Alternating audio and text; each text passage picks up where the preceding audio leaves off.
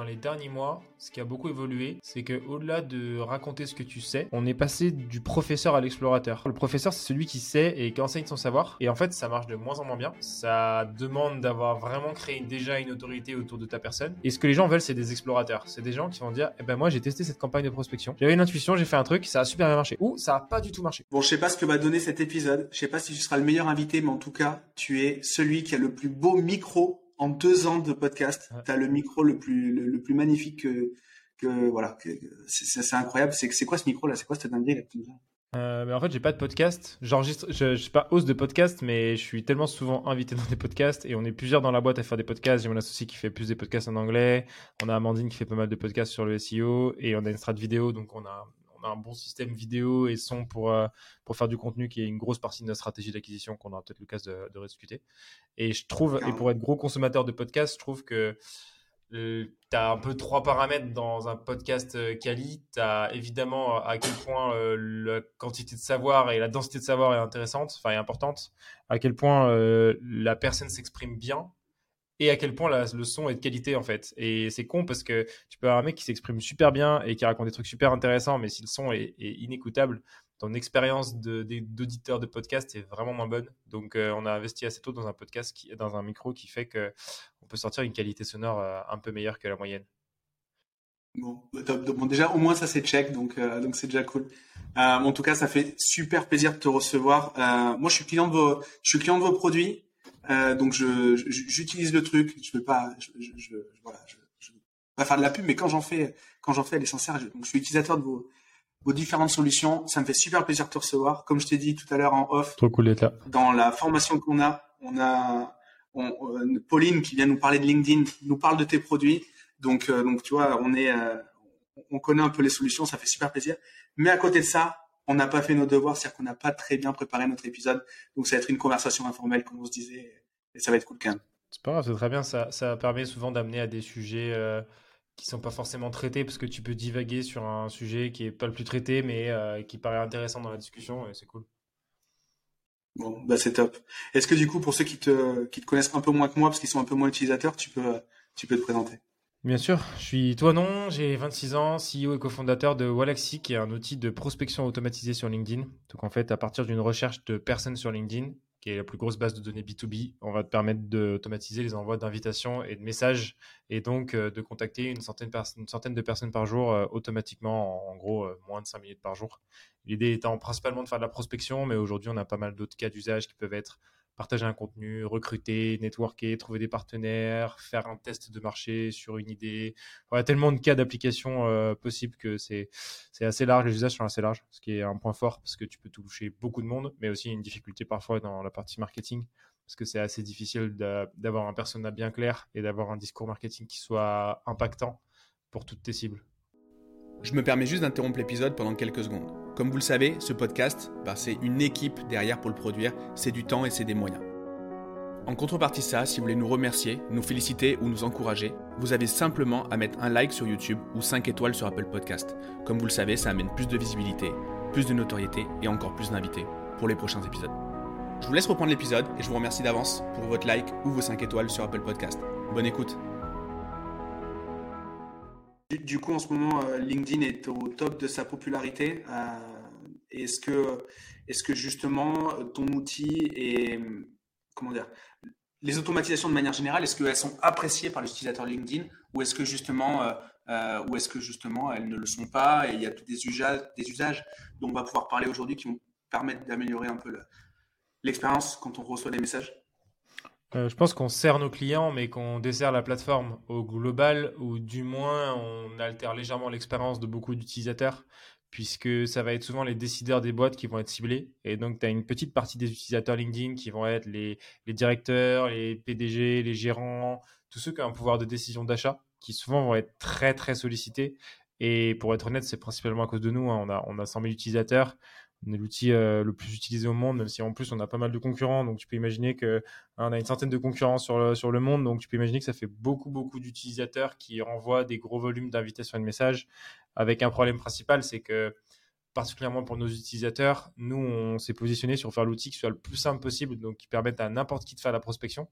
Et donc, n'importe qui fait de la prospection. Ce qui veut dire des gens qui savent pas en faire et qui vont euh, juste envoyer un message en disant Salut Gérald, je vends tel truc, est-ce que tu veux l'acheter Book sur mon Calendly? Qui va être euh, le message envoyé par 90% des gens et qui va nuire au global parce qu'ils se mettent pas à la place de l'interlocuteur qui reçoit 10 fois le même message par jour de gens qui veulent euh, qu'on book un, un, créneau sur leur Calendly pour leur vendre un truc. Donc, euh, donc voilà, on apporte de la, valeur, de la valeur à nos utilisateurs, surtout ceux qui savent se servir de l'outil, puisque c'est un outil qui est mm. assez puissant et qui permet de générer vraiment beaucoup de prises de contact. Et ça marche encore très bien. Mais bon, on va pas se mentir, sur une partie de la base euh, LinkedIn, on, réduit la valeur, ou en tout cas, on, réduit un peu l'expérience utilisateur.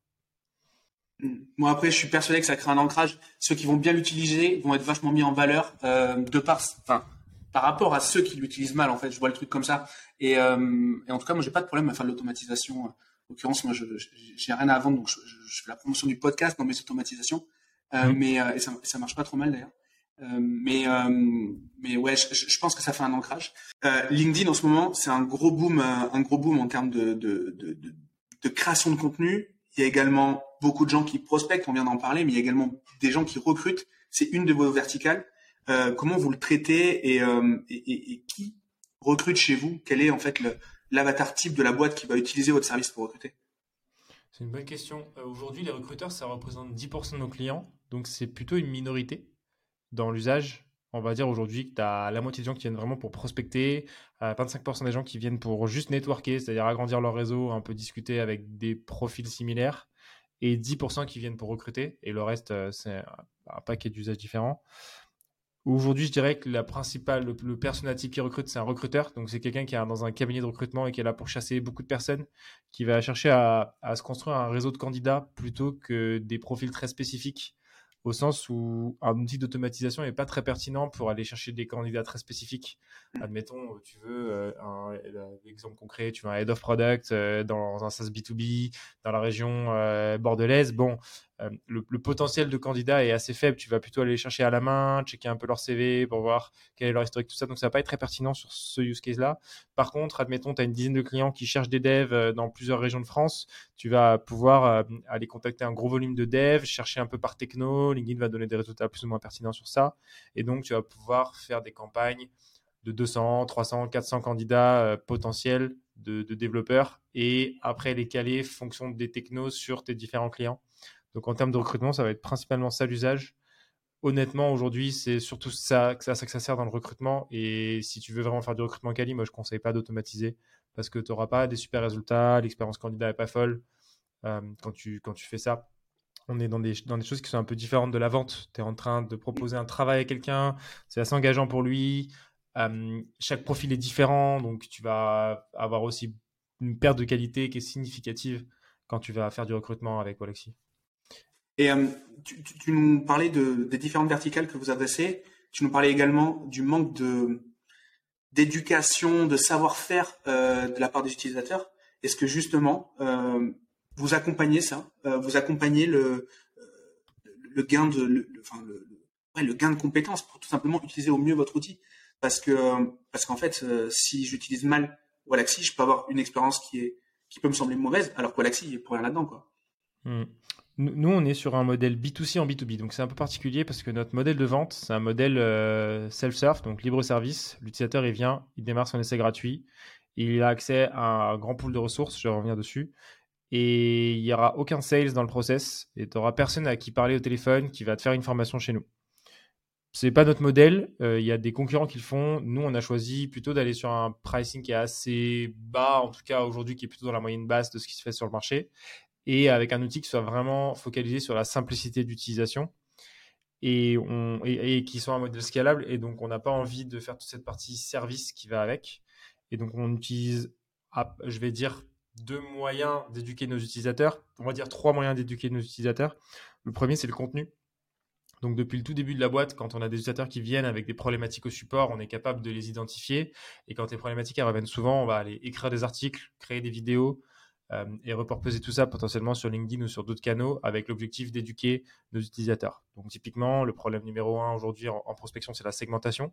C'est-à-dire que beaucoup de gens pensent qu'on doit se focaliser sur les messages, alors qu'en fait, un, un, message très simple fonctionne bien si tu as la bonne personne à qui tu t'adresses.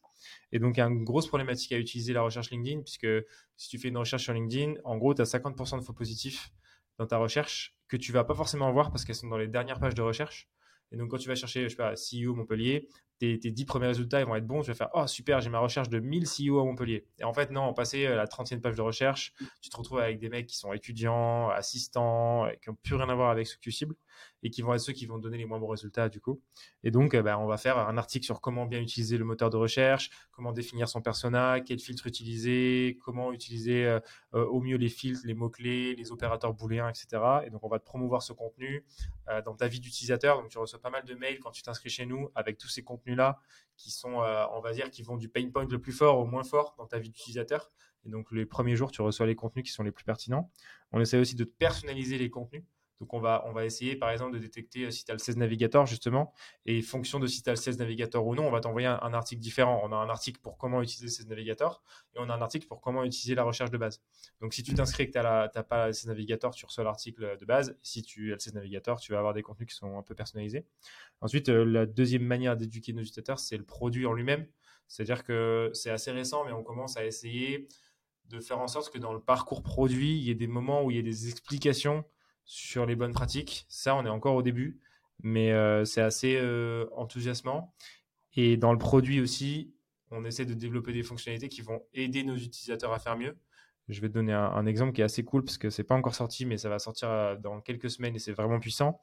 Aujourd'hui, l'IA est meilleure que toi à chercher des profils qui correspondent à tes filtres. Et donc, euh, on est en train de construire une sorte de moteur de recherche qui fait que, basé sur tes clients ou un certain nombre de critères ou une liste de prospects que tu as déjà contactés et qui t'ont répondu, par exemple, on va te générer des nouvelles listes de prospects automatiquement, euh, de manière quasi infinie, qui vont te permettre de remplir tes campagnes avec des prospects euh, quali. Et c'est l'IA qui l'aura déterminé, et donc on aura des niveaux de pertinence qui sont, mm, plus élevés. On a aussi un, bon support euh, chat, mais qui sert surtout à promouvoir les bons articles de manière personnalisée. C'est-à-dire, tu viens avec une question, euh, la personne va te répondre, mais va surtout t'envoyer un contenu adapté à ta, question. Et le troisième levier d'éducation qu'on a, ça va plutôt être un réseau de partenaires et de gens qui font des formations. Donc, typiquement, tu parlais de Pauline Sardat tout à l'heure. Euh, ça va être ce genre de personnes qui. Donc, on a un système d'affiliation qui est assez puissant. On donne 50% de commission à toutes les personnes qui nous apportent des leads. Et ça nous permet de créer un réseau de, de coachs, de, consultants, de formateurs qui vont promouvoir nos outils et éduquer nos utilisateurs sur les outils et qui, eux, vont apporter des prestats personnalisés qui vont facturer euh, à nos clients directement et qui nous permet un petit peu d'externaliser la force de formation. Euh, en particulier, la stratégie, c'est d'aller surtout à l'étranger sur ça puisque euh, c'est assez difficile de former un mec en italien. On n'a pas d'italien en interne, donc notre contenu en italien va être beaucoup en tradotto, donc moins quali. Mais si demain, tu as un formateur italien qui forme sur l'outil, d'un seul coup, tu as un mec qui va former nos clients italiens dans leur langue. Et donc, ça va être beaucoup plus scalable. Et aujourd'hui, on a un peu plus de la moitié de notre revenu qui vient de l'étranger. Donc, c'est assez intéressant euh, comme stratégie aussi, c'est assez scalable.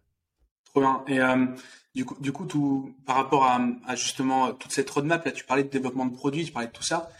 si on sort un peu LinkedIn, on compare on parle plus de votre organisation.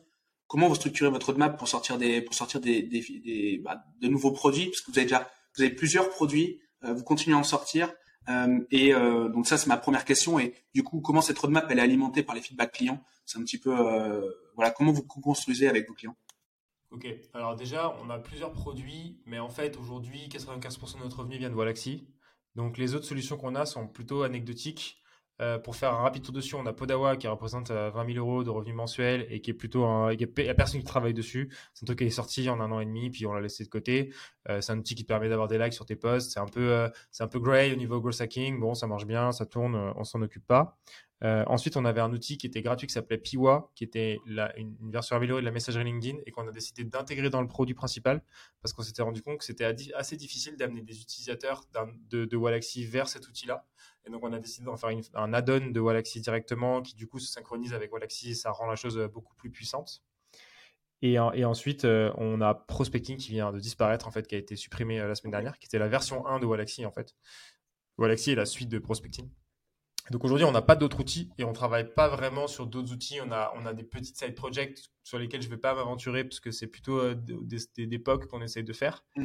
et qui, qui sont pas majeurs. Et notre principal travail est sur Galaxy. Et ensuite, donc là-dessus, on va par contre ajouter des nouvelles briques, des nouvelles fonctionnalités. Donc typiquement, on a parlé de l'inbox ici, qui est, qui est une fonctionnalité qui est sortie l'année dernière. On a, on a ajouté le cloud aussi, qui permet à Galaxy de tourner en cloud et du coup de fonctionner même quand ton ordinateur est éteint, ce qu'on n'avait pas avant où tu devais toujours avoir ton onglet Chrome ouvert avec l'extension active pour que tes campagnes elles tournent.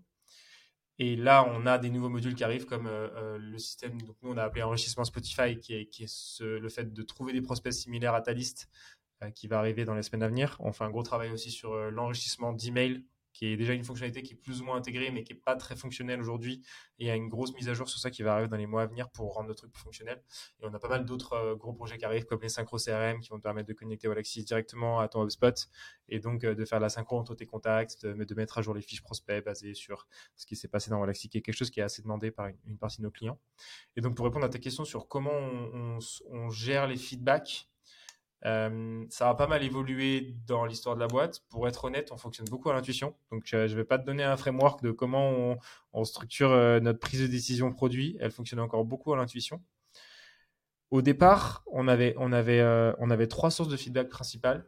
Elles ont un peu changé, mais qui nous ont permis d'aller assez vite sur les produits. Le premier, c'est qu'on a un support chat sur lequel aujourd'hui on gère encore euh, on gère encore plus de 500 tickets par jour, à peu près, entre 300 et 500 tickets par jour en moyenne, selon les périodes, qui nous donne du coup plus de 10 000 feedbacks par mois d'utilisateurs sur qui, regroupés sur ce niveau de volume va te donner des, pistes, des intuitions et va te permettre de prioriser les pain points. Donc ça, c'est c'est une grosse source de feedback qui est centralisée principalement par notre head of support et qui va le remonter ensuite à, à l'équipe produit. On a, on a euh, donc au début, on avait le fait que nous, on était nous-mêmes utilisateurs. On a trouvé nos premiers clients en utilisant notre outil et en utilisant notre outil à l'extrême, c'est-à-dire qu'on avait une vingtaine de comptes chacun et on prospectait euh, une grosse partie de la journée. Et donc, toute petite friction que nos utilisateurs ils avaient, on les avait x20. Et donc, on était assez bon à, à, anticiper ces frictions et à développer les fonctionnalités en avance. Et souvent, on se développait des petits modules sur une version euh, de test pour nous pour, pour résoudre nos propres problèmes. Et ensuite, on en faisait une version euh, publique euh, qu'on mettait en prod. Et donc, euh, ça nous permettait d'arriver en prod avec des fonctionnalités assez quali. Et ensuite, euh, on avait un troisième levier. Donc là, je fais lever un peu de départ et je vais te donner un peu comment ils ont évolué aujourd'hui. Euh, et le troisième levier, c'était ce que nous, on appelait les relances LinkedIn. Donc en fait, quand tu, quand tu arrivais sur euh, l'outil et que tu passais pas certaines étapes du produit qu'on estimait essentielles, en principalement deux, on, on avait même 4-5, mais en gros, c'était de se dire, si tu viens sur euh, Wallaxy et que tu n'importes pas de prospect dans l'outil et que tu lances pas de campagne, tu vas pas avoir la valeur. Et donc, euh, si cinq jours après ton inscription, tu n'avais pas euh, passé une de ces, ce, ces deux étapes-là, on avait une automatisation euh, custom qui faisait que on envoyait automatiquement des messages aux utilisateurs sur LinkedIn avec nos comptes en disant Salut Gérald, j'ai vu que tu t'es inscrit la semaine dernière sur Axi et tu n'as pas encore lancé de campagne. Voilà, Est-ce que je peux t'aider? Est-ce qu'il y a un truc que tu n'as pas compris Et ça, ça nous permettait d'aller chercher du feedback quali sur une partie des utilisateurs qui n'avaient pas converti et de comprendre pourquoi elles n'avaient pas, pas converti voire de les relancer et de leur faire convertir parce que beaucoup de gens avaient juste oublié que c'était inscrit et donc ça te faisait une petite relance un peu personnalisée. Ça marchait assez bien. Euh, ça, c'est un peu en pause aujourd'hui parce qu'on a quelques problèmes techniques là-dessus, mais ça va revenir. Euh, on prospecte assez peu maintenant, donc c'est moins notre cas aussi euh, cette source de feedback. Par contre, on a toujours beaucoup de volume support.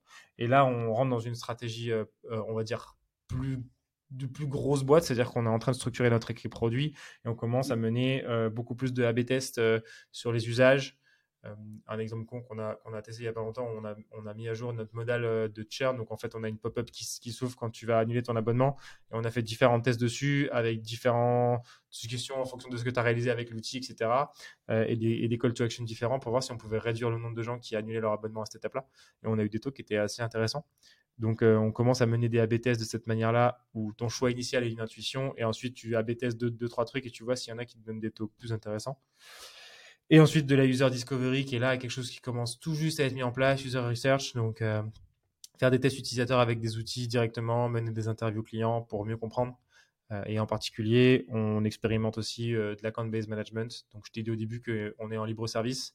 Euh, on est en train de changer un peu ça, c'est-à-dire que sur une typologie de clients qui sont plutôt des gros clients, en gros aujourd'hui, si tu prends un abonnement avec plus de 5 places chez nous, donc plus de 5 utilisateurs, automatiquement, on va t'envoyer une petite relance pour dire Salut Gérald, est-ce que tu veux discuter avec nous? Et là, c'est plutôt mon associé qui aujourd'hui est en train de tester ce format-là dans l'idée de le faire nous-mêmes et de voir si c'est efficace et pourquoi pas de recruter sur ces postes dans les mois à venir pour être capable d'aller upsell cette base client-là et d'augmenter leur taux de satisfaction sachant que c'est des cohortes, en gros, sur les boîtes de 50-200 personnes, c'est des cohortes qui, qui churnent moins, enfin, qui annulent moins leur abonnement et qui, du coup, sont plus intéressantes parce qu'elles payent plus cher, elles restent plus longtemps.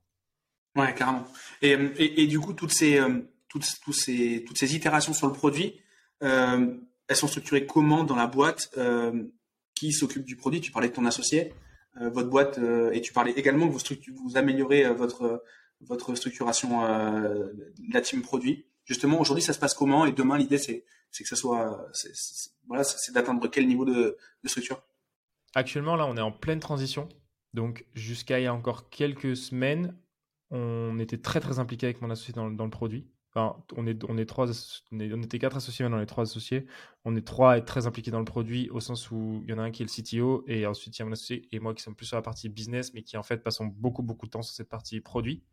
Et donc jusque-là, on n'avait pas vraiment d'équipe produit structurée, c'est-à-dire qu'il n'y avait pas de manager d'une équipe produit. On, était, on avait euh, une UX designer et un, PO, et ensuite on pilotait le produit nous aussi en direct, en mettant beaucoup d'input dans les spécifications et dans les priorisations de features, et en travaillant pas mal aussi sur la phase de, recettes. Et, euh, et, là, actuellement, on est en train de recruter un head of product pour structurer cette équipe-là, justement, puisqu'on a une équipe d'une douzaine de devs, donc ça commence à être beaucoup. Donc on a besoin d'une équipe produit qui centralise les feedbacks du support, euh, la, mène de la user research, soit capable de travailler avec notre équipe growth qui chez nous travaille plutôt sur la partie euh, funnel de conversion et beaucoup moins sur la partie acquisition. On a plutôt une équipe acquisition et une équipe growth qui travaille sur tout ce qui est post-acquisition. Et donc, on a besoin voilà, d'avoir une équipe qui fait pivot entre les devs, nous en tant qu'associés, fondateurs, l'équipe growth et les feedbacks du support. Ok, hyper intéressant. Et, euh, justement, ça va être hyper challengeant d'avoir euh, d'avoir un arbitre entre vous tous qui va s'occuper du produit, alors que en fait, aujourd'hui, si s'il n'y a pas une personne à temps plein qui s'en occupe, c'est-à-dire que potentiellement euh, tout le monde s'en occupe, ou enfin voilà, vous êtes très impliqué dans le produit. et donc du coup, comment vous allez, comment vous imaginez Alors là, on est sur sur de la théorie, c'est encore c'est pas, pas encore d'actu, mais comment vous imaginez l'onboarding d'un chef de produit quand au final il va un peu manager le bébé, quoi? C'est super dur et ça va être un gros enjeu pour nous et pour cette personne-là. Donc, euh, il y a un peu d'appréhension au recrutement d'un profil en externe comme ça qui vienne gérer cette équipe, qui est une équipe qui est en pleine euh, construction. Euh, honnêtement, je ne saurais pas dire exactement comment cette personne va être onboardée. Nous, on attend que, gros, elle vienne prendre connaissance du produit en profondeur, qu'elle mène de, l'interview utilisateur pour comprendre qui sont nos clients, qu'elle a discuté avec les différentes équipes qui travaillent déjà sur le produit pour comprendre les enjeux et qu'ensuite elle ait un rôle vraiment de facilitateur et de pivot, c'est-à-dire avoir une vision exacte de où on en est du produit, euh, les bugs, les fonctionnalités en cours de développement, en cours de test, en cours de design, quels sont les besoins client et qu'elle centralise toute cette information-là pour que vraiment tout le monde puisse aller lui donner les inputs, donc euh, euh, en fonction des idées qu'on a, de la vision qu'on a, des problématiques tech, produits, etc., et que cette personne-là, elle puisse ensuite faire les choix. Et je pense que ce sera quelque chose qui arrivera de manière euh, assez progressive, c'est-à-dire que nous, on va faire une transition aussi. Aujourd'hui, on assure en tant que fondateur une partie du rôle du futur Head of Product. Et donc, on va aussi petit à petit lui donner les rênes en lui déléguant de plus en plus de choses sur cette partie-là. Et en ayant pour objectif qu'elle soit autonome voilà, dans les, dans les, dans les 6-8 mois après son arrivée. Trop bien. Belle, euh, il y a un bel enjeu en effet. Ça va être, euh, ça va être top. Ça vous bah, disons que quand une boîte qu'on appelle product led growth, c'est-à-dire vraiment nous notre croissance, elle vient de notre produit. On n'a pas de sales, justement. Euh, on a un bon marketing, mais voilà. Euh, l'enjeu, c'est pour ça que c'est un des derniers postes manager qu'on recrute, c'est-à-dire que le reste des équipes sont déjà bien structurées, parce que c'est la chose qu'on a voulu déléguer au dernier moment, en sachant que c'était le plus gros enjeu pour nous euh, business. Quoi. Mmh. Trop bien. Et tes journées, elles ressembler à quoi une fois que tu auras, quelqu'un au produit? Aujourd'hui, aujourd'hui, je passe assez peu de temps au produit. pour être assez honnête, ça représente moins de 10% de mon temps. En gros, j'ai beaucoup d'idées. Et on a, on a structuré ça sous forme d'un point par semaine avec l'équipe produit et les différentes personnes qui interviennent sur le produit, au cours de laquelle euh, on amène toutes les idées euh, sous forme de carte ClickUp, c'est l'outil qu'on utilise, et on peut débattre des idées qui sont à mettre euh, en discussion. Et ensuite, je fais juste une validation des specs, c'est-à-dire une fois qu'on a bien spécifié ce qu'on voulait d'un point de vue tech et produit, juste aller rechecker que c'est bien ce qu'on avait en tête, si j'ai d'autres trucs qui me paraissent euh, manquer. Donc, donc ça me prend que ce temps-là, donc euh, franchement, ça changera pas grand-chose à mes journées. Euh, aujourd'hui, dans mon job de CEO au quotidien, ça, change, ça change très souvent, mais je dirais que j'ai 20% de mon temps qui est consacré à de l'administratif, du financier, tu discutes avec ton avocat, tu as des problématiques avec ton comptable, etc.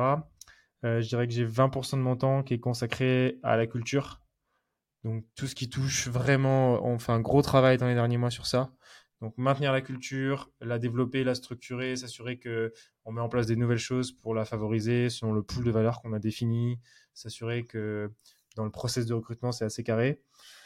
Et après, euh, je dirais que j'ai 20% de mon temps qui est consacré au contenu, en sens général, écriture d'articles, podcasts, euh, LinkedIn, et le reste euh, éparpillé sur plein de micro-tâches de management, de gestion et de tous les problèmes que tu n'as pas anticipé le matin quand tu arrives, mais que tu vas devoir gérer dans ta journée. Justement, le contenu, on va en parler, mais j'ai juste une question juste avant ça. Euh, sur les enjeux, euh, sur les enjeux euh, court terme, les enjeux actuels, vous êtes adossé à LinkedIn, vous faites de l'automatisation. ce que vous faites est très certainement autorisé par LinkedIn dans certaines mesures. Mais est-ce que vous avez un risque, en fait, de coupure, un enjeu avec LinkedIn sur, sur justement, sur justement ben, votre activité qui est d'automatiser Peut-être qu'ils n'ont pas envie qu'on automatise sur LinkedIn, je sais pas. C'est une question on a, on a, trois, on a trois niveaux d'enjeux. Ouais, c'est difficile à dire. On a, on, a, donc on a une grosse dépendance à LinkedIn, effectivement. Euh, L'utilisation des outils d'automatisation est interdite par les conditions générales de LinkedIn. Et hum, donc, ouais, on a trois enjeux. Euh, juste pour revenir sur ça, aujourd'hui, nous, on sait que nos clients dépensent plus d'argent en 16 navigateurs chez LinkedIn qu'ils en dépensent chez nous. Donc, on sait que sur notre pool de clients, en, ayant cette information de combien ont le 16 navigateurs, il y, a, à peu près 10 millions de revenus annuels qui sont générés chez LinkedIn en 16 navigateurs. Ça ne veut pas dire que nos clients n'utiliseraient pas 16 navigateurs s'ils n'utilisaient pas Wallaxy, mais aujourd'hui c'est un outil qui est hyper complémentaire puisque 16 navigateurs, pour cadrer un peu pour ceux qui ne connaissent pas, c'est l'outil qui va vraiment permettre de trouver les bonnes personnes sur LinkedIn. Et nous, on contacte ces personnes. Donc, il y a un gros enjeu à avoir cet outil-là pour arriver à contacter les bonnes personnes. On revient à la problématique de segmentation. Et donc, officiellement, ils ne peuvent pas être pour, parce que ce serait accepté de dire à leurs utilisateurs qu'ils vont se faire spammer, qu'il y a certaines données de leur profil qui vont sortir dans d'autres outils, etc. Donc ils ne peuvent pas être pour. Euh, officieusement, ils y gagnent un petit peu et ils jouent sur la tolérance. Aujourd'hui, nous on considère que le risque LinkedIn, c'est un tirage de Bernoulli, c'est-à-dire que chaque jour qui passe, il y a autant de probabilités qu'on ait des problèmes que le jour d'avant. Et peu importe les problèmes qu'on a eu par le passé, il y aura toujours autant de risques que des problèmes dans le futur. On a eu beaucoup de problèmes et on a des problèmes récurrents. En gros, on a trois, on a trois risques potentiels. Le premier, il est juridique et il est quasi inexistant. C'est que LinkedIn décide de nous attaquer en disant ouais, ce que vous faites, c'est, pas conforme à CGV et je vais vous amener en justice. Ils ont essayé de faire ça avec une boîte aux US. Ils ont perdu euh, leur procès après deux ans de procès parce que ça a été considéré comme un abus de monopole au sens étant donné que c'est le seul acteur du réseau social B2B la justice américaine a conclu que empêcher les outils d'automatisation d'exister, c'était faire un abus de monopole parce que c'était empêcher d'autres entreprises de se développer sur ce même modèle et donc euh, ils ne pouvaient pas faire ça. Donc le risque juridique est assez nul aujourd'hui, on considère. Et ensuite, on a deux risques. On a un risque qui est vraiment euh, la détection des outils d'automatisation, donc qui est euh, en fait, on simule des requêtes sur LinkedIn, donc on envoie des actions, on fait des choses en arrière-plan, et LinkedIn, via l'IA, elle peut être capable de détecter certains patterns euh, qui vont faire qu'elle va, considérer que l'utilisateur est en train d'automatiser. C'est jamais une garantie. Il y a plein d'utilisateurs LinkedIn qui ont été exposés à des avertissements de la part de LinkedIn alors qu'ils n'avaient jamais utilisé d'outil. Mais plus tu utilises un outil, plus tu as de chances que ça arrive. Parce que envoyer 100 invitations par jour sur LinkedIn et tout ce qui touche euh, à côté, c'est-à-dire, on ne se rend pas compte, mais nous, on va devoir mettre à jour les profils LinkedIn dans la base de données, donc euh, aller récupérer des infos sur le profil, vérifier que la personne t'a répondu, qu'elle t'a accepté. Et ça, ça demande beaucoup de, de, requêtes sur LinkedIn pour récupérer et mettre à jour ces informations pour que tes campagnes puissent fonctionner. Et donc, on va faire beaucoup de choses que tu n'imagines pas en arrière-plan, qui vont être des comportements qui peuvent être considérés comme à risque et qui vont amener nos utilisateurs à avoir des, risques de ban. Donc ça, c'est en gros, on a quelques dizaines d'utilisateurs qui chaque semaine prennent un avertissement. Aujourd'hui, tu vas jusqu'aux quatre avertissements avant d'avoir ton compte qui soit suspendu définitivement. Et euh, c'est un chiffre qui est assez stable dans le temps et qui peut, suite à certaines mises à jour LinkedIn, évoluer euh, à la hausse ou à la baisse. Et nous, en général, on s'adapte. Donc, on, arrive assez bien à retrouver des patterns, à comprendre ce qui se passe. Donc, je vais donner un exemple de ce qui s'est passé euh, il y a quelques mois où on a eu un peu plus de, volume d'utilisateurs qui se faisaient ban. Et en fait, on s'est rendu compte qu'ils euh, avaient mis à jour certaines de leurs requêtes. Et donc, on était sur des anciennes requêtes. Et donc, LinkedIn est capable de détecter que ce n'était pas normal que des utilisateurs utilisent des anciennes requêtes. Et donc, il a fallu se mettre à jour. Et voilà, on le fait. Ce qui me fait une bonne transition au troisième risque LinkedIn, qui est plutôt une problématique d'usage produit c'est que LinkedIn, évidemment, ne nous appelle pas quand ils mettent à jour leur, leur outil. Et donc, il se peut que, vu que nous, on se grève dessus, ben, pendant un moment, quand ils font une mise à jour, il y a des choses qui marchent plus parce qu'ils ont changé la requête pour récupérer euh, les messages et donc on détecte plus que les, prospects répondent et donc euh, ta campagne elle va continuer même quand tes prospects euh, sont sortis de la campagne. Et donc ça, ça c'est un, c'est un des risques qui est les moins grave à l'échelle du business, mais qui est le plus fréquent, puisque LinkedIn fait des mises à jour tous les mois. Et donc, on doit en permanence s'adapter. Et là-dessus, on, on, met en place aujourd'hui des outils de veille qui vont nous permettre de repérer un petit peu les erreurs et les patterns chez les utilisateurs. Et du coup, d'un point de vue tech, de ne pas avoir besoin d'attendre que le support remonte des infos en disant hey, les gars, j'ai 10 conversations ce matin, des gens qui ont ce problème-là, c'est bizarre, parce que LinkedIn fait toujours une mise à jour progressive, il va, il va mettre à jour sa base tout doucement, et donc euh, tous les utilisateurs ne seront pas affectés d'un seul coup. Et donc on est en train de mettre en place des outils de surveillance pour être capable de réagir plus vite. Et le fait qu'on soit en cloud aussi nous permet beaucoup plus vite de mettre à jour, puisqu'il suffit de pousser le, code sur le serveur. Alors que quand on était sur le Chrome Store, il fallait qu'on fasse une mise à jour et que le Chrome Store valide la mise à jour. Et ça prend 24, 48, voire des fois jusqu'à une semaine euh, pour avoir une mise à jour pour une semaine pendant laquelle tu peux rien faire parce que tu es dépendant du fait que le Chrome Store accepte euh, ta nouvelle version de ton extension. Mmh, ok. Euh, bah, et, et, et, justement, une relation avec LinkedIn, c'est absolument illusoire. comment vous voyez le. Ouais, c'est absolument illusoire aujourd'hui. Ils sont, ils sont les seuls échanges qu'on a eu avec eux, ça a été des mises en demeure pour nous dire d'arrêter de faire ce qu'on faisait. Et aujourd'hui, ils sont pas du tout ouverts à ça. Et en fait, ils peuvent pas être ouverts à ça publiquement. Ils vont pas développer ce type d'outils. Ils vont pas en racheter. Et il n'y a pas de relation à développer avec eux. Tu discutes avec un mastodonte qui est une filiale de Microsoft. Euh, si tu veux, oui, non, ça, c'est pas une option. Ok, très bien. Et euh, tu, tu, tu, as abordé le. La... Alors, j'aurais plein de questions à te poser justement sur sur euh, comment on gère les on est efficient comme ça en réaction sur le sur l'amélioration du produit. Tu parlais tout à l'heure du support et, de faire du support un peu euh, prédictif. Euh, bon après, je sais pas si on va pas perdre les gens dans notre audience. On peut peut-être en parler un petit peu avant de parler du contenu si tu veux, mais. C'est toi qui me dis. C'est toi, l'autre. Hein. Tu m'amènes sur les sujets que tu veux. Toute façon, les gens le savent. Dans ce podcast, je pose les questions que je veux. Je le fais pour me faire kiffer. Donc, au moins comme ça. Voilà. C'est T'as raison. C'est ça qu'il faut faire. Du coup, du coup, au niveau du, du support prédictif, comment Comment vous gérez euh, au niveau des devs? Tu disais que vous aviez 12 euh, devs. Euh, comment vous gérez la team justement évolution de la roadmap, donc évolution évolution du produit versus correction, donc la maintenance corrective ou la maintenance évolutive. Comment c'est géré chez vous? Comment vous structurez ça? Parce que vous êtes obligé d'être en réaction, vous pouvez rien anticiper sur le sur le correctif vu que vous n'avez pas de partenariat avec eux. Je résume en gros ce qu'on vient de se dire pour ceux mhm. qui. Absolument. Depuis, ça va faire un, presque un an et demi qu'on a ce process en place. Nous, on a ce qu'on appelle un dev bug.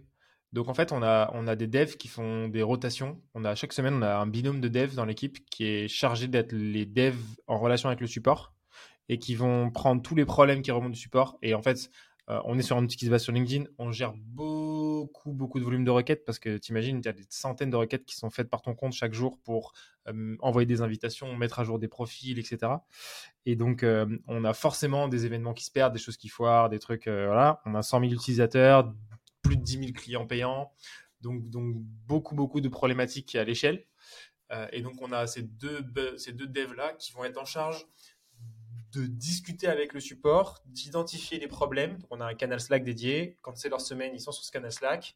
Euh, le support, principalement euh, Michael, notre aide de support, il va remonter les infos, les problèmes qui, arrivent sur ce canal-là. Le bug va aller, le dev, bug va aller investiguer, essayer de comprendre s'il est en mesure de résoudre le problème ou pas. S'il n'est pas en mesure, il va, on va faire une carte de bug qui va ensuite être priorisée en fonction de l'impact sur les utilisateurs.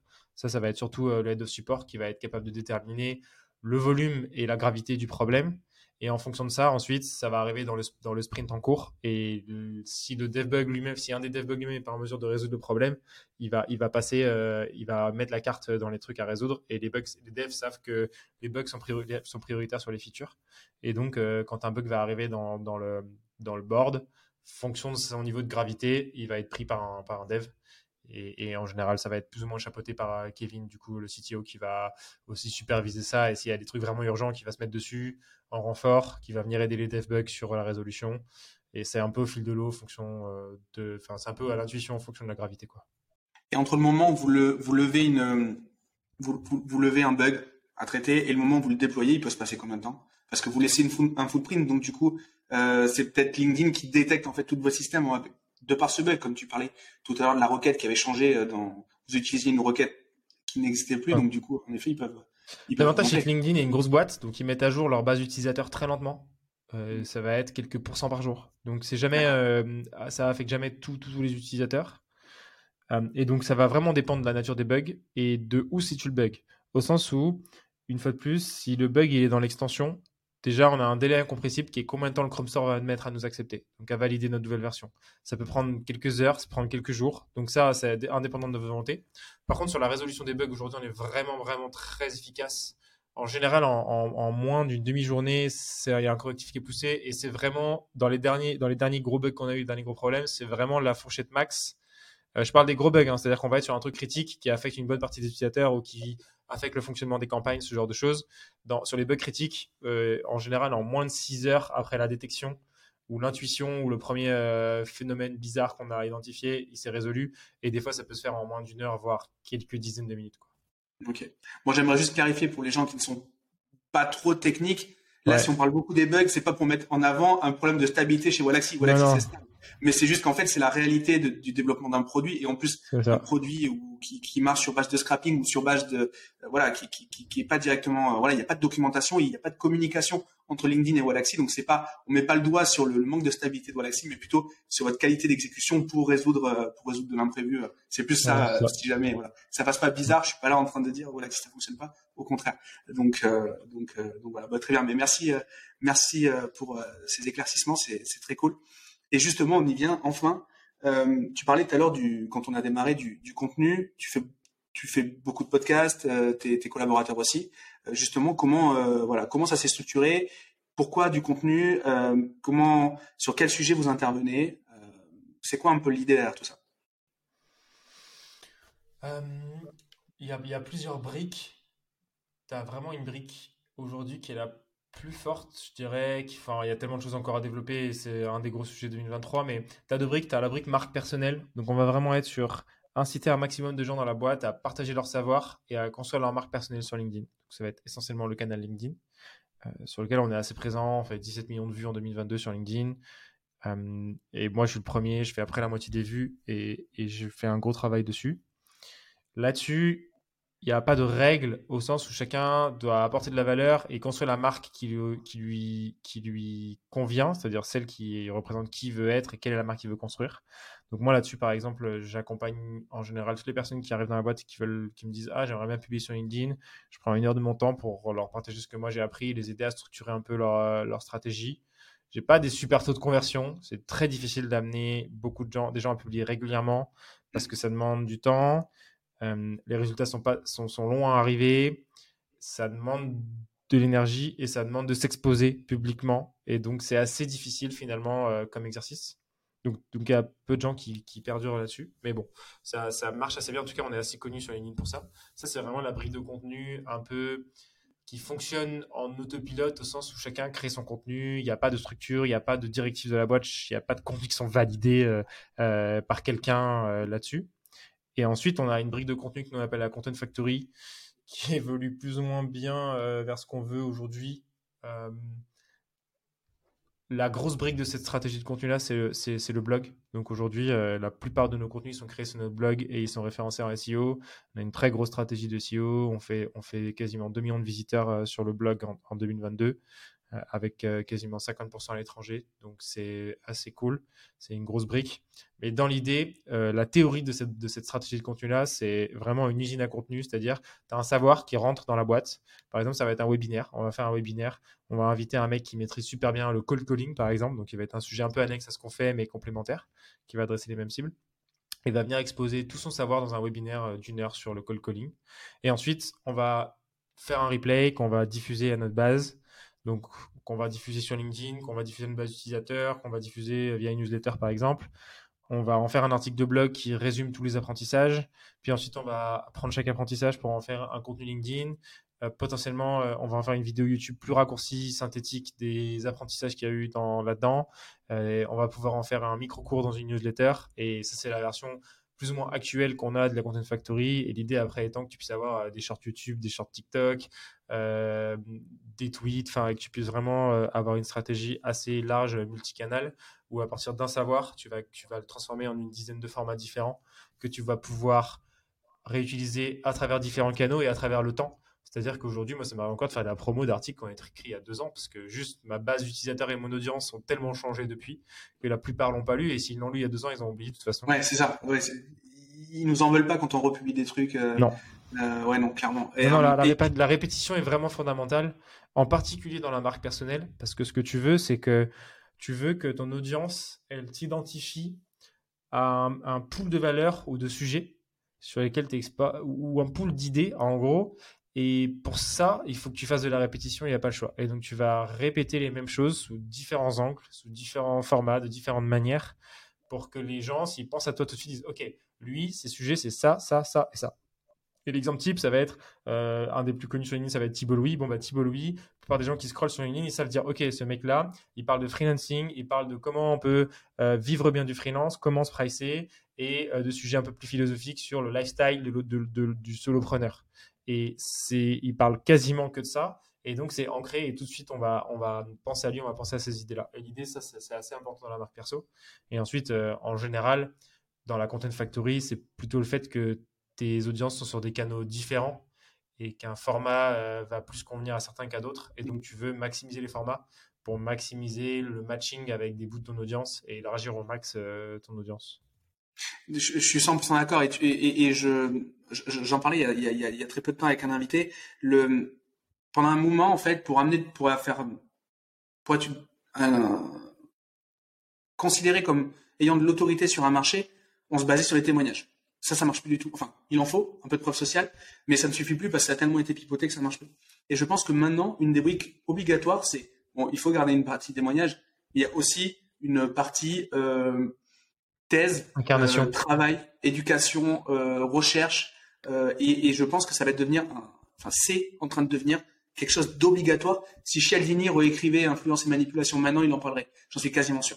Euh, on est vraiment obligé de montrer qu'on on bosse les trucs. en particulier dans les, dans les derniers mois, ce qui a beaucoup évolué, c'est qu'au-delà de raconter ce que tu sais, on est passé du professeur à l'explorateur. J'aime beaucoup euh, cette métaphore. Le professeur, c'est celui qui sait et qui enseigne son savoir et qui du coup va dire euh, voilà les bonnes méthodes. Je fais un exemple. Bah, les bonnes méthodes de prospection, c'est ça. Il faut faire comme ci, faire comme ça. Ça, c'est le, le, professeur. Et en fait, ça marche de moins en moins bien parce que ça demande d'avoir vraiment créé déjà une autorité autour de ta personne. Et ce que les gens veulent, c'est des explorateurs. C'est des gens qui vont dire, eh ben moi, j'ai testé cette campagne de prospection. J'avais une intuition, j'ai fait un truc, ça a super bien marché. Ou ça n'a pas du tout marché. Et on va documenter ce qu'on fait avec vraiment cette notion de built-in public. Et c'est ce que les gens veulent entendre. Déjà parce que ça humanise la marque, ça humanise la personne. D'un seul coup, tu es un humain qui teste des choses, qui se plante, qui réussit, qui a des valeurs, mais aussi des faiblesses, etc. Et donc, ton audience va beaucoup plus s'identifier à toi et parce que euh, on a passé cette phase un peu euh, où on a envie de retrouver un peu d'authenticité. On est sur des réseaux sociaux. Dans le social, il y a, dans réseau social, il y a social. Donc il y a cette idée d'interagir avec des, des, humains, des visages et pas des logos. Et donc on veut, on, veut s'ancrer, s'identifier à une personne et se dire aussi que pour nous c'est possible. Et donc euh, là-dessus, vraiment, si tu regardes les créateurs de contenu sur LinkedIn en particulier qui ont percé dans les derniers mois, tu n'en as quasiment aucun qui est dans le modèle professeur et tu as quasiment que des gens qui sont dans le modèle explorateur et qui vont faire des choses et dire ce qu'ils font et parler de leurs humeurs aussi et parler peut-être de trucs plus perso à des moments. Et ça, ça marche, ça marche vraiment bien aujourd'hui. Et, euh, et euh, ce que j'ai vu il n'y a pas très longtemps, plusieurs fois, c'était c'était des créateurs qui disaient voilà, je pensais ça il y a quelques temps et en fait je pense maintenant le contraire. Ça, c'est mmh. un truc qui n'était pas possible avant de faire tout ça. Au début, je me suis ah dit, c'est juste des hooks. C'est juste pour, pour, euh, voilà. Mais en fait non, quand tu le vois plusieurs fois et qu'en fait ça fait référence à des à des posts qui ont déjà été postés, euh, qui ont déjà été publiés, donc du coup c'est vrai, on peut pas remonter dans le temps. Hein. Et, euh, et donc et, et, donc cette authenticité, je pense vraiment que ça a créé du c'est ce qui crée le, le, le, love, un petit peu l'attachement pour le, pour le mmh. créateur de, contenu. Je pense que c'est obligatoire. Et ce, qui, et ce est marrant, c'est que ça a commencé d'abord avec les marques personnelles. Donc vraiment l'idée un peu cliché sur LinkedIn en tout cas, mais du solopreneur qui raconte son aventure et qui va raconter un peu ses galères, euh, ce qu'il a réussi, ce qu'il n'a pas réussi, tout ça. Et je remarque qu'on est en train de passer aussi vers une notion d'exploration des marques, c'est-à-dire que on se rend compte aussi que nous, même sur des contenus plus corpo, ben euh, corpo au sens c'est l'entité Walaxy qui va les partager ou qui va les créer. Et ben la notion d'exploration marche beaucoup mieux que la notion du prof et ils vont préférer euh, bah justement, les clients vont préférer par exemple un article sur on a fait telle campagne de prospection, notre objectif c'était ça, et voilà nos résultats. Voilà ce qui a marché, ce qui n'a pas marché, plutôt que les cinq méthodes pour euh, faire une bonne prospection. En tout cas, selon les canaux. Typiquement, c'est vraiment un truc qu'on est en train de commencer à expérimenter sur notre newsletter. Euh, j'ai vraiment envie d'expérimenter ce built-in public et d'avoir une newsletter qui raconte ce qu'on teste à tous les niveaux de la boîte, en acquisition, mais aussi en support, tout ce qu'on peut discuter dans, ce podcast par exemple, et de le documenter en disant bah voilà ce qu'on est en train de tester, ce qui marche, ce qui marche pas, et de vraiment euh, créer ce contenu-là. Un, de ceux qui a fait ça le mieux, c'est aussi Guillaume euh, de Lemnis qui a été très bon à justement partager euh, la partie aventure de, de l'Empire et arriver à expliquer à quel moment ils font des plateaux, à quel moment ils galèrent, à quel moment ça perce, pourquoi, comment ils restructurent, quelles questions ils se posent, qui vont être euh, des choses euh, qui sont plus concrètes aussi. Il y a moins de place au mmh. bullshit ou à l'inspirationnel ou à des choses qui sont pas applicables à la réalité. Ouais. Avant, on était assez waouh. Il y avait un effet waouh sur les, les, histoires extraordinaires, inspirationnelles, etc. Euh, et maintenant, en fait, la vulnérabilité, elle prend toute sa place dans le, mmh dans le, dans le framework, c'est clair. Et, et, ce matin, j'enregistrais avec euh, Johan Lopez de Snowball. Mm-hmm. Et euh, on parlait du learn in public, ce que lui, il fait souvent. Euh, il découvre un sujet, il en parle à sa newsletter, et en fait, il explique clairement, en toute vulnérabilité, qu'il est en train de bosser sur le truc, et du coup, il documente ses recherches. Moi, je trouve ça absolument génial. Euh, cette, ouais, cette simplicité, en fait. Et, et, tu peux jamais. J'inclus pour moi dans, j'inclus ce modèle-là dans le bulletin public. Hein. Ça va être ça. Typiquement, récemment, j'ai partagé pas mal de contenu sur euh, le sujet de la culture chez nous, comme je t'expliquais, qui est un sujet assez important. Et en fait, euh, je teste des choses euh, dans ma stratégie sur la culture. Et donc, j'explique aussi, bah voilà, j'ai testé ça. et je vais chercher aussi du feedback sur, ok, bah voilà, j'ai essayé de définir la culture, j'ai utilisé cette méthodologie-là. Euh, et je suis curieux de savoir s'il y en a qui auraient eu d'autres idées, qui auraient fait autrement, et peut-être que je puisse itérer sur mon process et améliorer ma méthode, par exemple. Et donc, tu vas être dans ce truc de voilà ce que j'ai fait, est-ce que vous avez d'autres choses à me partager? Et en fait, tu as des gens qui ont une autre expérience, un autre prisme, qui vont t'ajouter une brique te permettre d'en éditer une. Et donc, tu vas améliorer euh, ce que tu es en train de faire et ce que tu es en train de tester avec les connaissances d'autres personnes de ton audience ou, ou plus en privé avec du réseautage, ce genre de choses. Je trouve ça, bah, je trouve ça très smart et, et, et, documenter dans tous les cas. Euh, bon, faire avec la commune, bah, c'est trop bien. Documenter ses erreurs, ça évite aussi euh, d'activer le biais du survivant, qui est quand même un des trucs qui pourrit euh, bah, toute la première génération de créateurs de contenu YouTube, coach YouTube, euh, Abdo, Lambo, tu vois. C'était, mm. c'était, ça activait un truc en mode la seule façon de réussir, c'était celle-ci. Et ce mm. qui était forcément faux, parce qu'il y avait toutes les étapes de contexte qui, qui étaient, qui étaient squeezées. Donc, donc ouais, non, je suis, je suis 100% d'accord avec avec ça. Te permet, euh, si je peux me permettre sur cette partie-là aussi, euh, documenter ce que tu fais. En fait, avant, tout le monde devrait le faire, même pas pour le rendre public, parce que ça te permet de prendre du recul sur ce que tu as fait très vite. Et c'est, tu sais, c'est ce truc de si tu as compris un cours de maths, tu es capable de l'expliquer à quelqu'un. Et en fait, tu as, compris tes erreurs et, tes réussites et, et, ce qui a marché, ce qui n'a pas marché, si tu es capable de le documenter et de le poser à plat, parce que ça t'oblige à faire cette réflexion synthétique euh, je prends un exemple, nous on a fait Absumo, qui est une, plateforme qui permet de lancer des deals et de te faire connaître aux US, tout ça. On pensait que ça allait super bien marcher, ça nous a amené dizaines d'emmerdes, ça a été vraiment un fiasco. Et récemment, j'ai écrit un article de récap, à peu près un an après, sur tout ce qu'on avait appris de ça, pourquoi on pensait que ça allait marcher, pourquoi on pensait que ça n'avait pas marché du coup, quels étaient les échecs, les erreurs et tout ça. Et ça te permet vraiment euh, de prendre du recul sur ça et te dire, OK, maintenant, demain, je lance une autre boîte, je veux faire pareil, je sais quelle stratégie je vais utiliser pour le faire. Et, ça, c'est vraiment intéressant. Dans ton propre apprentissage personnel, on a tendance à avoir la tête dans le guidon et pas forcément à faire cette rétrospective et ce petit post-mortem de ce qui a marché et de ce qui n'a pas marché hein, dans les deux sens te permet d'ancrer en toi des savoirs, des stratégies et du coup de toi-même être meilleur dans le futur euh, sans avoir besoin d'apprendre de l'extérieur, mais juste en ancrant bien tes propres apprentissages. Ouais, parce qu'on a tendance justement à, laisser glisser. Tu nous, on a eu une galère en fin d'année où en fait on fait de la formation. Donc euh, les formations, elles peuvent être financées et on a eu notre financeur qui nous a pas payé. Et au moment où en fait euh, on a le, enfin qui, qui, a, qui, a, tardé à nous payer. Et au moment où il nous annonce le truc, il nous, il nous doit 3 millions 4. Donc c'est énorme. Hein. c'est ah énorme pour notre chiffre d'affaires. Surtout qu'on a, on, a des, bah, on a des, des, des, dépenses de marketing, on a, on a des charges, etc. Mmh. Et à ce moment-là, mon premier réflexe, ça n'a pas été forcément de flipper ou de quoi que ce soit. J'ai écrit ce qui me passait par la tête. Je l'ai mis sur mon chaîne et hier, euh, donc là je te parle d'un truc en septembre, on est, en, mmh. on est en février, bientôt en mars. Hier, je triais mon Notion et je suis retombé sur la note. Et je me suis listé, ça je veux plus le faire, ça je veux plus le faire, ça je veux plus le mm. faire. Et c'est il y a pas longtemps, c'est il y a six mois, c'est il y a, ouais, c'est il y a six mois à peu près. Et en fait, je me, j'avais carrément oublié ça, alors que c'est clairement de loin ma, mon, mon, mon truc entrepreneurial le plus le, le plus aigu que j'ai eu, tu vois, c'est vraiment la mm. douleur. Euh, enfin, j'ai je, je savais pas comment gérer, j'étais complètement impuissant. Et à côté de ça, ben ça m'a pas servi de leçon. Il y a des trucs dans lesquels je me suis mis, je m'étais promis que je m'y mettrais pas. Donc on a tendance vite à oublier aussi. Euh, ouais, de l'importance de faire ça. Et après, une fois que tu l'as fait pour toi, autant le partager. Ça, ça fait du contenu, ça fait de la marque, ça fait de la visibilité. Et c'est ce que les, les audiences veulent aujourd'hui. Je, ouais, bah écoute, euh, je, j'incite tout le monde à, à, à, faire ça et pas forcément le publier, mais au moins se relire. Et puis pour ceux qui osent, publier-le. En effet, ça, ça débloque tout ça.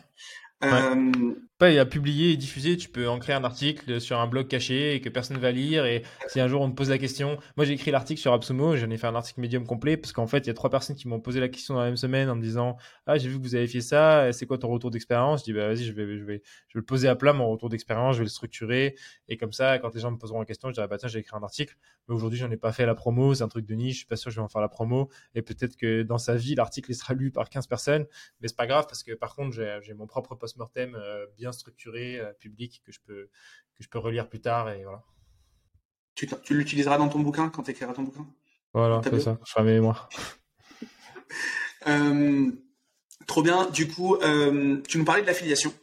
Euh, votre, et, et, tu parlais justement de. de déjà, j'aimerais savoir comment tu animes ton réseau d'affiliés, parce que pour moi, c'est un vrai sujet aussi. Donc là-dessus, là-dessus, là-dessus, j'ai mille questions.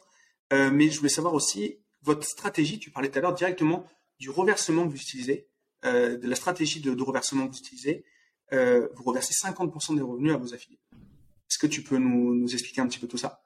J'adopte à peu près la même stratégie, donc ça m'intéresse d'avoir ton point de vue là-dessus. Ouais. Alors, l'affiliation pour nous, c'est 10% de notre revenu en 2022 et j'espère plus en 2023. Euh, on a choisi de donner 50% de commission pour une raison simple, c'est que donc nous on est autofinancé, donc on, pas levé de fonds, ce qui fait qu'on a des capacités de, de budget marketing qui sont assez limitées. Et donc, on s'est dit, c'est intéressant parce que même si tu files 50% de commission à un mec qui t'attire un client, ton, ta LTV sur CAC, donc combien ton client t'a rapporté divisé par combien t'a coûté, ça te reste un ratio de 2. Ce qui en ads est déjà un très bon ratio. Et donc, on est parti du principe que si ça nous permettait d'attirer des clients et qu'on avait, on gardait un ratio fixe de, de 2 sur 1 et un ratio fixe certain, parce que tu verses la commission après avoir été payé. Donc, ça veut dire que tu as une garantie de toujours avec ce ratio-là. Et pas en euh, euh, avec une LTV euh, à peu près. C'est ça peu, peu, importe, peu importe combien ton client va te rapporter, il, tu, va, il, va, il va te coûter que la moitié de ce qu'il t'a rapporté. Donc, donc ça fait que tu vas externaliser euh, cette partie du travail.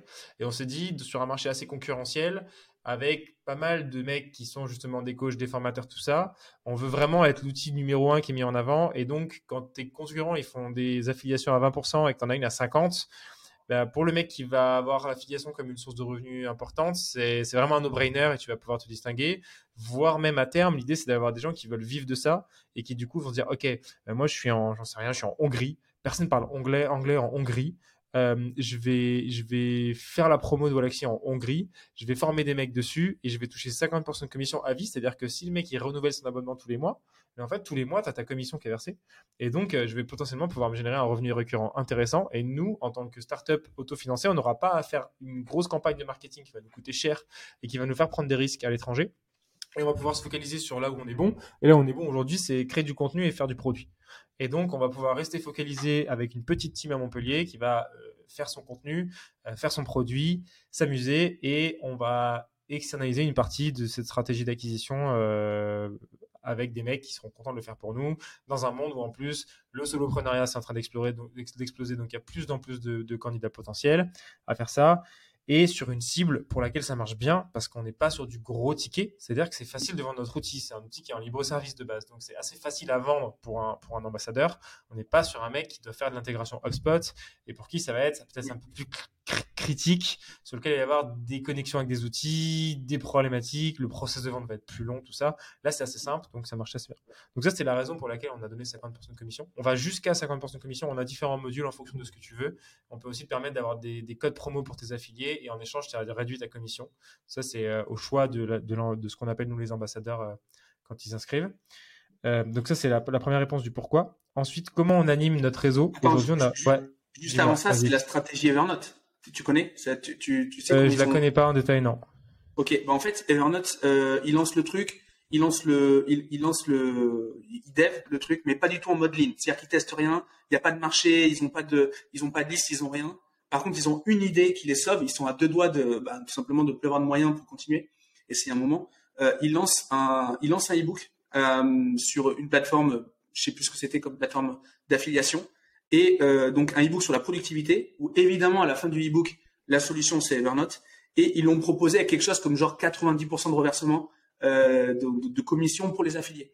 Ce qui fait que sur la plateforme, c'est devenu le c'est devenu tous les affiliés qui, qui, qui font la course mmh. au, euh, qui font la course à la commission, ils ont euh, ils ont bah, mis en mis en place du marketing pour faire la promotion du ebook. Ils ont reversé tout et du coup Evernote est devenu ce que c'est. Euh, donc, donc hyper intéressant. Je pas. Excellent.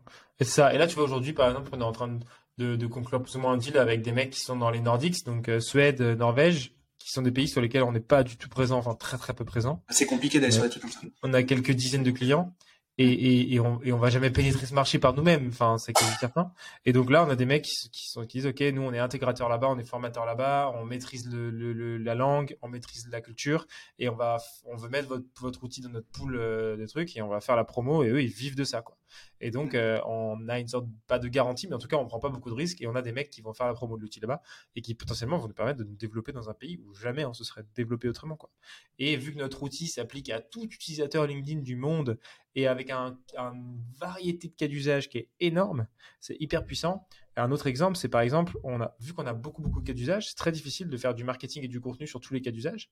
Et donc, on va avoir des gens dans différentes verticales qui vont faire un peu les cas d'usage pour nous. Exemple con, mais ce qui marche super bien euh, pour nous et quand des mecs ont des super résultats, c'est les gestionnaires de patrimoine.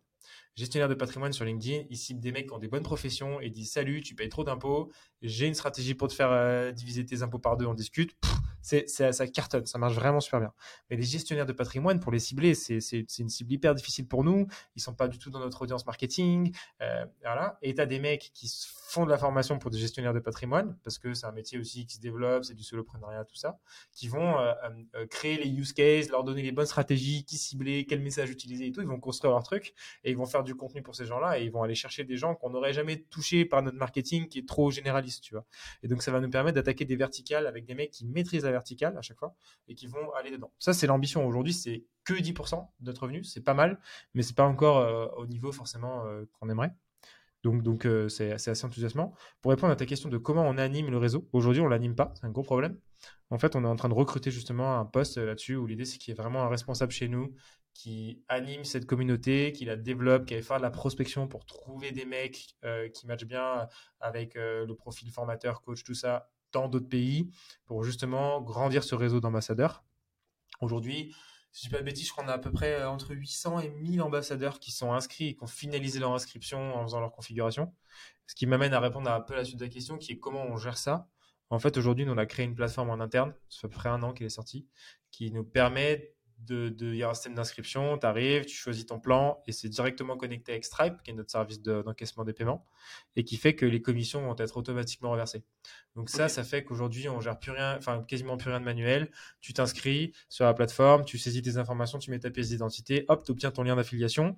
Tu as même quelques contenus qui, qui, sont les top contenus de notre blog, qui sont pré-raccourcis avec une URL que tu peux balancer en mode Ah, c'est la formation Galaxy, c'est les tutos, c'est machin. Et ça y est, tu as ton dashboard avec tes ambassadeurs, qui, qui tes, tes affiliés qui arrivent et tu sais s'ils ont payé, combien ils t'ont payé, et tous les mois, tu as ta commission qui est versée. Donc ça, ça nous a permis de bien scaler le système et du coup, c'est quasiment un produit dans le produit c'est-à-dire que c'est une plateforme un peu à part et il y a vraiment dessus, on commence à mettre en place des stratégies euh, marketing et produits qui sont proches du produit principal finalement et qui ont vraiment pour objectif d'en faire euh, un peu un produit au sens où tu as des utilisateurs qui arrivent, tu veux qu'ils s'activent, qu'ils voient la valeur, qu'ils trouvent leur premier affilié, qu'ils restent, qu'ils continuent de faire la promo, etc. Tout Classique. Trop bien. Bah, c'est, vraiment, euh, c'est vraiment hyper inspirant. Et puis, il faut qu'on discute en off parce que je pense que j'ai ton idée de CGP, là, de considération de patrimoine. J'ai plein de formateurs dans mon réseau euh, ah. qui, donc il faut qu'on en discute. Il faut qu'on en discute. Je pense ah, tu vas pouvoir faire de l'affiliation pour nous. Ouais, voilà. mais, euh, mais, mais voilà. en fait, j'y avais pas pensé, mais par métier, c'est hyper, hyper smart. Et, euh, et puis, tu résous le problème d'éducation, l'utilisation du produit, parce que ton, ton affilié, en fait, il, fait ce boulot-là, comme tu nous disais tout à l'heure.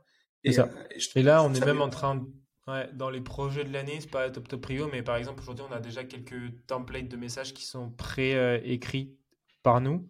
Et l'idée, c'est d'avoir un peu un système communautaire où toi, tu es ambassadeur, euh, tu es dans le gestionnaire de patrimoine, tu écris ta suite de messages de prospection et ensuite tu peux partager un lien qui dit les gars, vous pouvez retrouver mon template directement sur Alexis comme tu pourrais partager un modèle Canva ou ce genre de choses.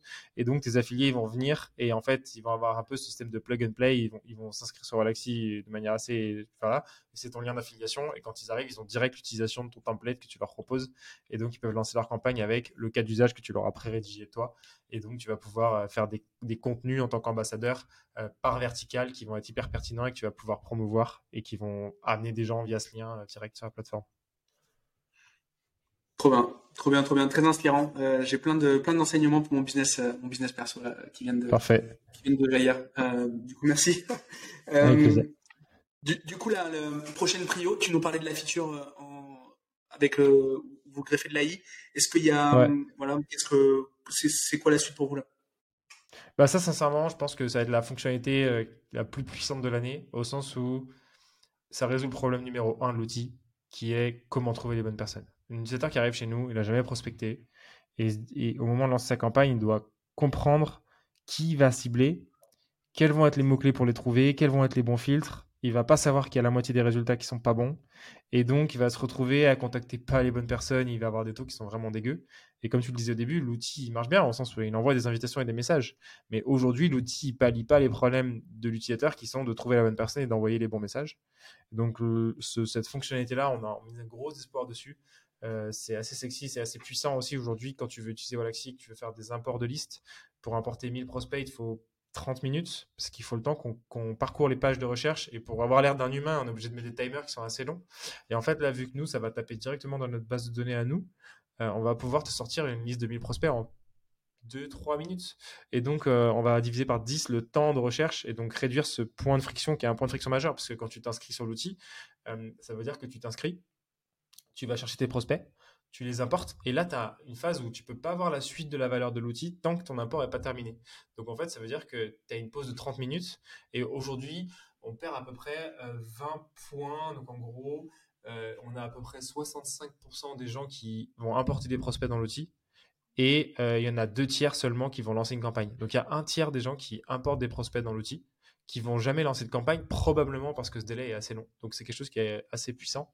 Et ensuite, euh, notre focus, il est vraiment cette année sur euh, ce que nous on a, le NRR, donc le Net Retention Revenue.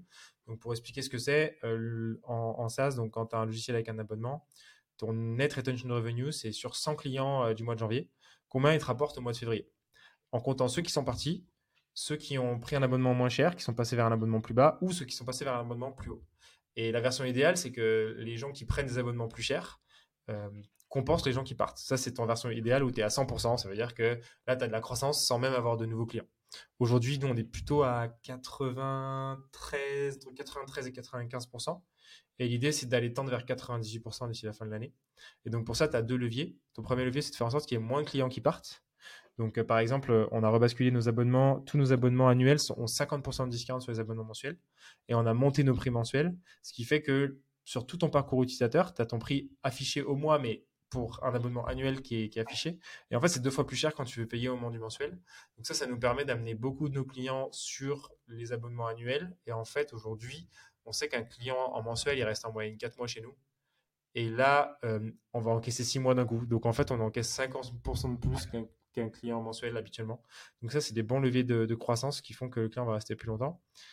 Donc faire en sorte qu'il parte moins, donc avoir un produit avec moins de bugs, avoir des fonctionnalités qui soient plus pertinentes, faire avoir des fonctionnalités justement qui vont réduire les frictions et qui vont euh, loquer l'utilisateur. Donc aujourd'hui, on a aussi un problème, c'est que voilà, c'est un outil qui se balade tout seul, c'est-à-dire qu'il ne se connecte pas à d'autres outils. Et ce qui fait que si euh, tu n'en as plus besoin, bah, tu n'as aucun coût à partir parce que tu n'as pas d'intégration.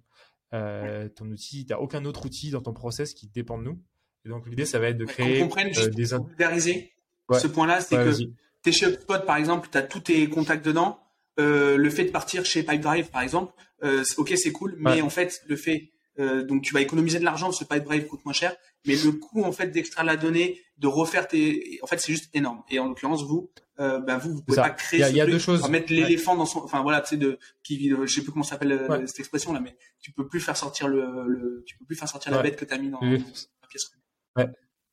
C'est ça. Tu as deux choses. Tu cette notion de données qui va être euh, plus l'utilisateur met en place des choses dans l'outil, plus il est bloqué parce que aller sur un autre outil va lui demander de refaire des de refaire ces trucs-là. Et ensuite, tu as aussi la dépendance à d'autres outils. Par exemple, nous, aujourd'hui, on ne se connecte pas nativement au CRM, mais si tu as une équipe de commerciaux qui utilise euh, Wallaxy sur LinkedIn et dès qu'il y a un prospect, il répond, il est intéressé, ça envoie dans leur liste HubSpot, par exemple, bah, le moment où tu supprimes Wallaxy, tu perds ce canal de, remplissage de données dans le spot. Et d'un seul coup, même si ton, ton sales, il utilise euh, LinkedIn beaucoup moins souvent, en fait, il doit devoir saisir la donnée à la main. Et du coup, tu vas rester sur l'outil. Et donc, un gros enjeu, c'est ça. Et pour avoir discuté avec d'autres boîtes, il y a des boîtes qui, te disent que quand ils sont connectés avec HubSpot, ils ont réduit par 3 euh, le, taux de gens qui partaient euh, sur ces cohortes-là. Donc, c'est assez intéressant. Et ensuite, effectivement, tu as créé l'usage en mettant des fonctionnalités qui font que plus tu les utilises, plus tu es bloqué dans l'outil. Euh, ça va être euh, la gestion l'utilisation des tags, par exemple. Euh, nous, on a sorti l'inbox qui est qui pas encore très démocratisé. On travaille un petit peu à, la démocratiser, mais qui fait que plus tu utilises, plus tu as des, des, mémos, des rappels, des... c'est un peu une messagerie LinkedIn CRM. Et donc, plus tu l'utilises, plus tu es bloqué dedans. Et on a aussi une grosse fonctionnalité qu'on va sortir qui est un peu le Zapier de LinkedIn. L'idée étant d'avoir un système d'automatisation en arrière-plan plus intelligente qui vont faire que euh, tu vas avoir des événements qui déclenchent euh, des, des, actions sur des conditions. Je te donne un exemple con. Euh, dès qu'une personne commente tes posts LinkedIn, si son titre LinkedIn contient CEO, dirigeant ou cofondateur, alors tu lui envoies une invitation personnalisée cofondateur et tu le mets dans ton CRM par exemple, et tu l'enrichis. Ça fait que même si tu n'es pas en train de prospecter activement, euh, tu vas avoir des choses qui fonctionnent en arrière-plan qui vont faire que tu peux pas vraiment arrêter parce que tu vas aussi accepter automatiquement les invitations que tu reçois sur LinkedIn si les mecs sont dans ta région et puis tu vas pouvoir mettre plein d'automatisation en arrière-plan comme ça vraiment comme un Zapier qui font que derrière pour partir c'est beaucoup plus compliqué même si tu n'es pas en train d'activement prospecter parce que tu as des trucs qui tournent et qui font que l'outil il est toujours un peu utilisé euh, en arrière-plan. Ça ça fait partie des gros enjeux de l'année. Donc ça, c'est toute la partie euh, loquer l'utilisateur et lui apporter plus de valeur. Donc soit en le bloquant un petit peu dans les fonctionnalités, soit lui apportant plus de valeur. Et ensuite, il y a l'idée d'essayer de les upsell. Donc nous, faut savoir, c'est qu'il y a la moitié de notre croissance de 2022 qui vient de notre augmentation des prix. On augmente régulièrement nos prix. Depuis le début de prospecting, on a quasiment triplé nos prix, voire quadruplé selon les plans. Là, c'est un levier qui devient, qui devient, plus difficile à utiliser parce que euh, on commence à avoir atteint un palier où plus cher, ça devient trop cher.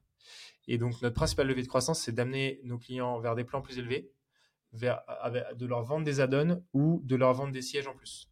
Donc euh, est vraiment un outil qui est team-based, c'est-à-dire que tu peux facilement euh, ajouter des sièges et donc on va vraiment mettre en avant ça pour que tu puisses ajouter tes collègues et avoir des teams. Et donc bah, vu que chaque site coûte euh, le prix d'une licence, en fait, euh, si une boîte elle prend 5 comptes, bah, elle prend 5 licences. Donc ça chiffre assez vite et ça c'est un gros levier de croissance aujourd'hui. Mais tu arrives à un plafond, c'est que si l'équipe elle a 10 sales, tu vas pas pouvoir lui vendre une, 11e place.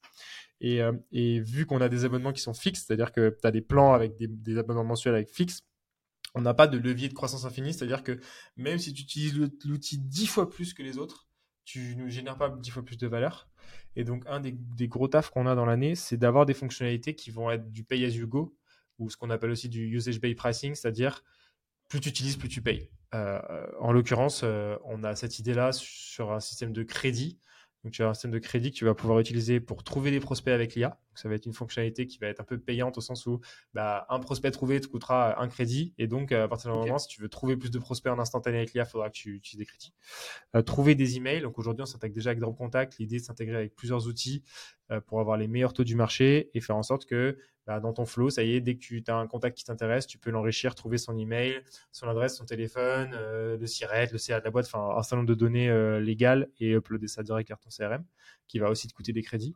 Et ensuite, le système de fonctionnalité type Zapier, qui sera aussi sûrement une fonctionnalité où dès qu'il y a un événement qui est déclenché, ça déclenche des crédits.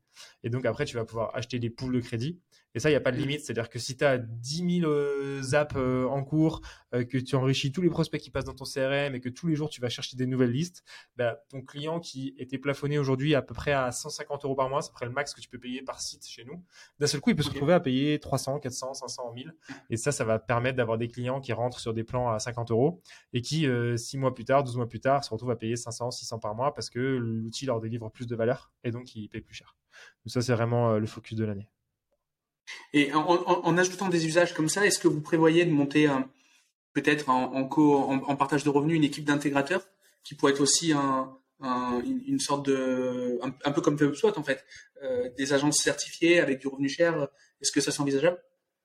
Ouais, euh, ça, c'est, euh, ça, ça, ça, va être sur deux leviers. Donc, le premier, ça va être de tester justement l'account-based management en interne, c'est-à-dire vraiment avoir un, un, mec qui va justement t'aider à concevoir tes apps et tout, qui va t'accompagner un peu plus sérieusement quand tu es un gros client. Donc tu viens, euh, tu es là pour payer justement 1000, 2000, 3000 euros par mois. On va commencer à pouvoir te mettre un mec en face qui va t'aider à, configurer l'outil et qui va du coup aussi bah, t'upsell, donc de vendre des fonctionnalités en plus, te les présenter, euh, te faire les configs qui font que bah, tu vas avoir plus de valeur de l'outil, donc tu vas te retrouver à payer plus cher.